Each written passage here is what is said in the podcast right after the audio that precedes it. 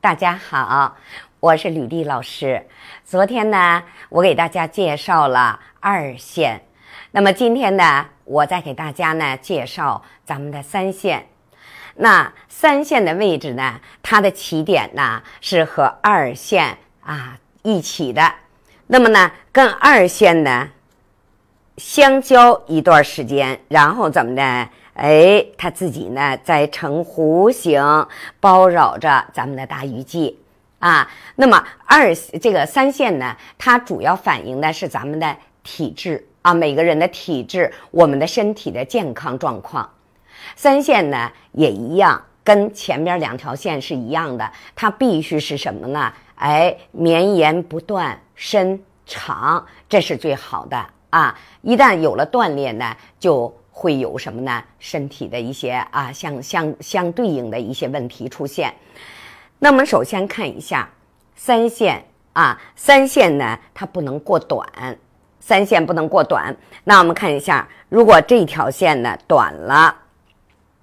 我们大家看一下啊，咱们有的人呢就说啊，有的人就看相学嘛，就说呢，如果三线短了，说明怎么的，我们的生命啊就短啊，寿命就短。其实不是的啊，呃，我们不为生命线论。啊，怎么讲呢？如果先天的我们的这个生命线很长，但是后天我们不注意濡养，可能呢我们也不会太长寿。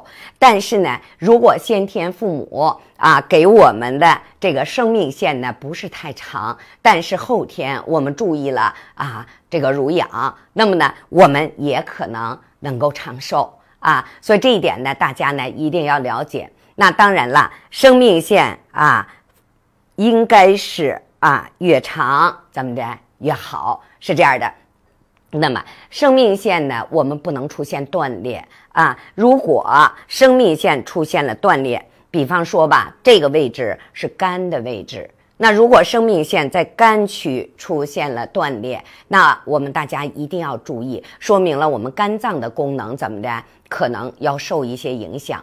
那如果在肝区出现了一个大倒纹儿，那大家一定要知道，肝区出现的大倒纹儿说明了什么？说明了肝功能的减弱啊！我上一节呢给大家讲到二线的时候，在二线始端出现大倒纹儿是代表头晕，对不对？那在三线的这个上面出现大倒纹儿，它是代表我们肝肝脏本身功能的降低，因为呀。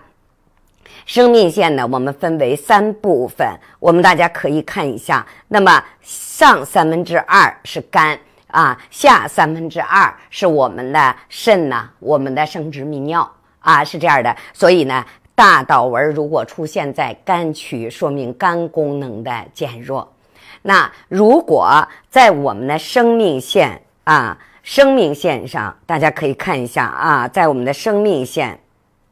生命线上，在肝区出现了小倒纹儿啊，在肝区出现小倒纹儿，大家一定要知道，这个就可能预示着什么？肝里边有囊肿。那么还有呢，就是有一些人呢，可能出现肝的血管瘤啊，小囊肿或者小血管瘤。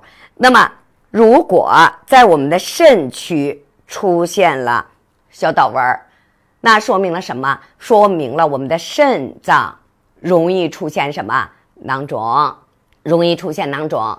那如果说啊，我们的生殖泌尿这儿出现了小岛纹儿，那说明了什么？女同志是容易出现子宫肌瘤的啊，容易出现子宫肌瘤。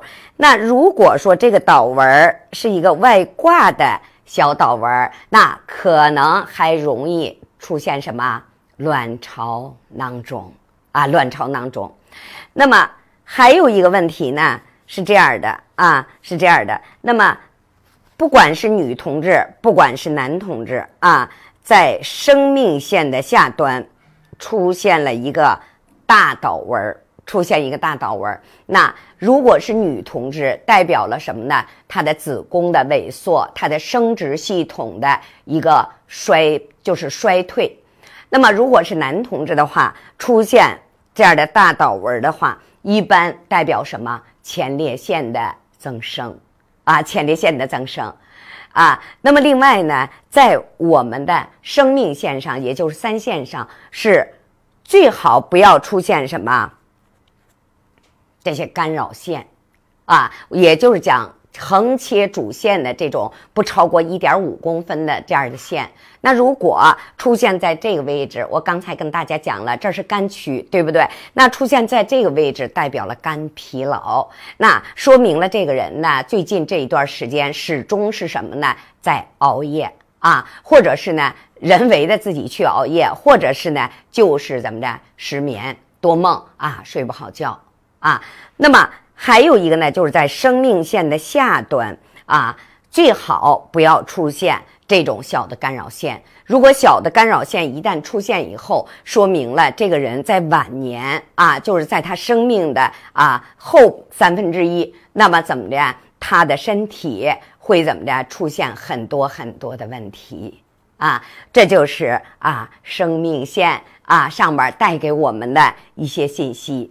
好啦，今天三线呢，给大家讲到这里啊，就讲完了啊。下一节呢，我要给大家呢介绍咱们手上的四线。好啦，我们下一节再见。